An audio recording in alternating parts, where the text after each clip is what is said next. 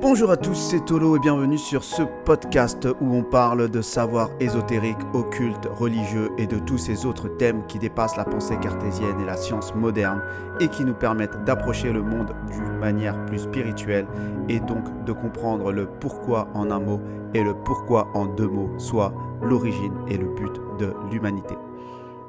Alors aujourd'hui, je vais faire la suite de l'épisode précédent où je vous ai introduit la notion de caste et donc son importance dans nos processus d'involution et d'évolution.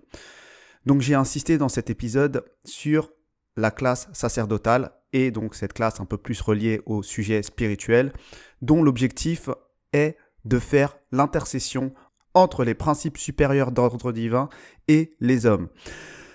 Donc, dans beaucoup de sociétés traditionnelles, cette caste a existé ou existe toujours. Donc, en Occident, c'était le clergé. On a dans d'autres civilisations les brahmanes ou les chamans. Et leur place a toujours été d'une importance capitale. Alors qu'aujourd'hui, dans nos sociétés occidentales, nous avons d'une part détruit l'influence de ces castes sacerdotales et surtout, nous avons complètement d'ailleurs détruit l'existence même de ces castes. Donc nous nous retrouvons à vivre dans des sociétés complètement déspiritualisées, notamment pour cette raison-là, parce qu'on a coupé les hommes de ce lien avec les principes supérieurs. Et donc, une fois qu'on a coupé ce lien, ça ne pouvait que se dégrader au fur et à mesure, siècle après siècle. Donc l'objectif ici, c'est de présenter un peu les autres castes pour voir comment une société involue et dégénère un peu comme nous pouvons assister dans notre société occidentale. Et elle va dégénérer par la prise de pouvoir d'une caste par une autre. Et on verra que ce mécanisme est inévitable finalement dans ce processus d'involution. Donc déjà, si je rappelle, la caste sacerdotale, c'est une caste qui est gardienne de la sagesse, du savoir et du sacré. Donc ils vont être en dehors de toutes les contraintes matérielles et temporelles pour accéder justement à des principes supérieurs et divins. Donc leur rôle va être fondamental tout en étant un peu en retrait de la société. Parce que dans un second temps, on va avoir une caste à qui ils vont finalement déléguer le pouvoir et cette caste-là va matérialiser cette fameuse sagesse. Et cette caste va pour le coup faire face aux contraintes matérielles et temporelles. Donc cette caste va devoir exercer le pouvoir et mettre de la structure dans le groupe social. Et donc on va associer à cette caste toutes les fonctions aujourd'hui qu'on dirait étatiques, donc de l'ordre exécutif, législatif, judiciaire, ou dans une autre époque, on aurait pu parler de tout ce qui est royauté, chevalerie, etc. Donc les valeurs que vont incarner cette caste, c'est l'éthique, la droiture, le respect justement de ces valeurs supérieures. Et donc ils vont être chapeautés par la caste sacerdotale pour répondre à l'objectif de société qui est que les principes supérieurs qui sont harmonieux en haut se reflètent matériellement dans la structure du groupe social humain et que ce soit fait pour le bien de tous.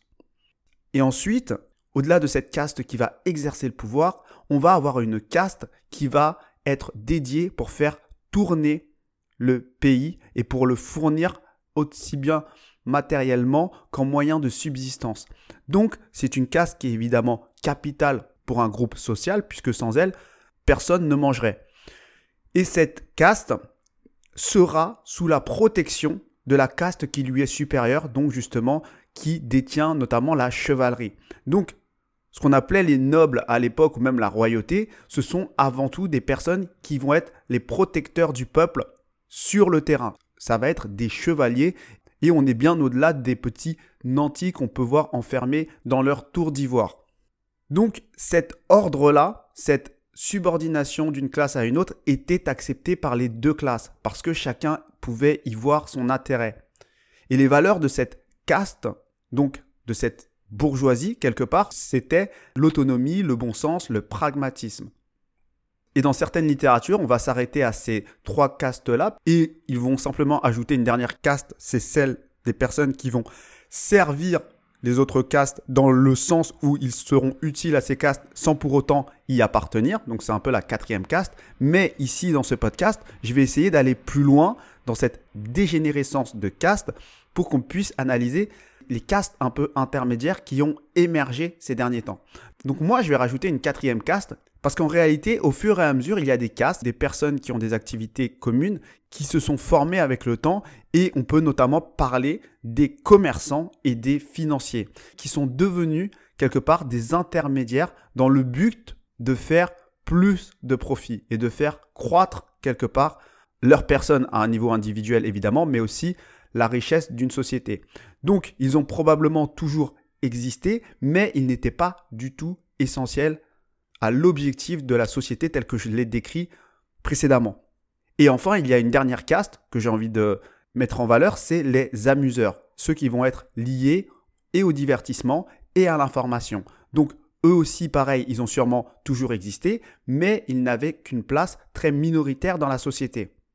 Et donc, chacune des cinq castes que je viens de décrire ici vont être plus ou moins porteuses de certaines valeurs. Donc le sacerdoce va être porteur de la valeur du savoir et de la sagesse. La royauté, la noblesse, la chevalerie, ça va être l'éthique, la droiture et le respect.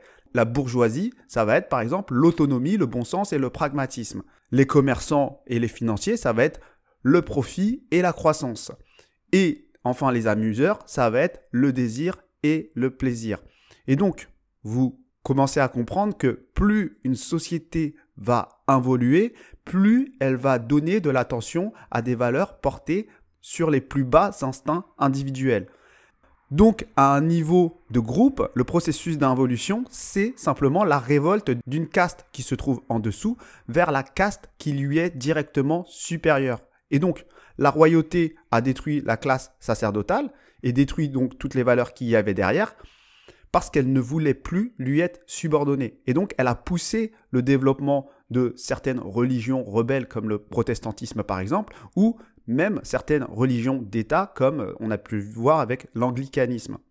Et donc la Révolution française, pareil, c'est la révolte des bourgeois vers ce régime royal. Et on a assisté plus récemment au hold-up de ces financiers qui vont s'accaparer la création monétaire et qui vont d'un coup mécaniquement dévaloriser tout ce qui est richesse réelle. Et maintenant, aujourd'hui, on est en train d'assister progressivement à la caste finalement quelque part la plus inutile entre guillemets des amuseurs qui va prendre le pouvoir et on le voit avec la montée des influenceurs lambda qui peuvent être de plus en plus jeunes et de plus en plus médiocres entre guillemets par rapport à l'objectif de société qu'on a décrit auparavant. Et donc on assiste vraiment dans une société où on voit émerger cette culture de la médiocrité, de l'individualisme, et qui va être très très loin de ce projet originel qui est de faire descendre l'harmonie des plans supérieurs sur les plans inférieurs. Et donc, quand on comprend ce mécanisme, c'est très logique que ce monde se dirige vers le chaos, et quelque part, toutes les élites le savent, et leur rôle à eux, c'est d'accélérer ce processus d'involution qui est de toute façon inévitable. Et surtout, dans ce processus-là, on se rende bien compte du non-sens des valeurs que nous mettons en avant en vivant dans notre chair ce mal-être. Donc malheureusement, la dégénérescence n'est pas encore terminée. Nous ne pouvons qu'y assister car on est pris finalement sous le poids de cette force involutive qui, de toute façon, de base, s'est coupée de toutes les valeurs supérieures et des castes supérieures. Et donc, elle doit nous faire vivre cette expérience individuelle du tout égalitariste où nous sommes tous devenus esclaves de nos désirs et de nos plaisirs personnels. Et s'il il faut un chaos généralisé pour qu'on s'en rende compte à un niveau global de cette dégénérescence, eh bien pourquoi pas ne pas foncer dans le mur? Parce qu'on se rend compte que des petits chaos vont provoquer des petits réveils en surface. On ne va jamais à travers un petit chaos se repolariser massivement vers la sagesse, le savoir et la transmission de valeurs supérieures.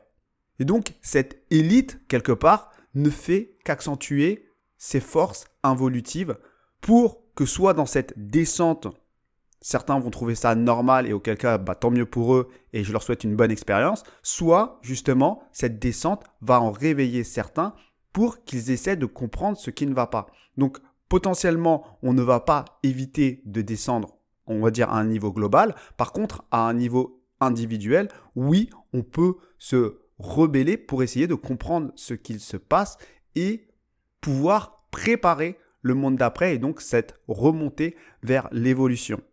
Donc aujourd'hui, ne nous faisons pas de film, on va aller dans cette dégénérescence. Nous n'assisterons peut-être pas justement à cette remontée, mais quelque part, on a besoin de personnes qui commentent ce qu'il se passe à un niveau beaucoup plus fin, parce que ce qui nous est présenté ne nous aide pas à comprendre les mécanismes que je viens de vous présenter tout à l'heure.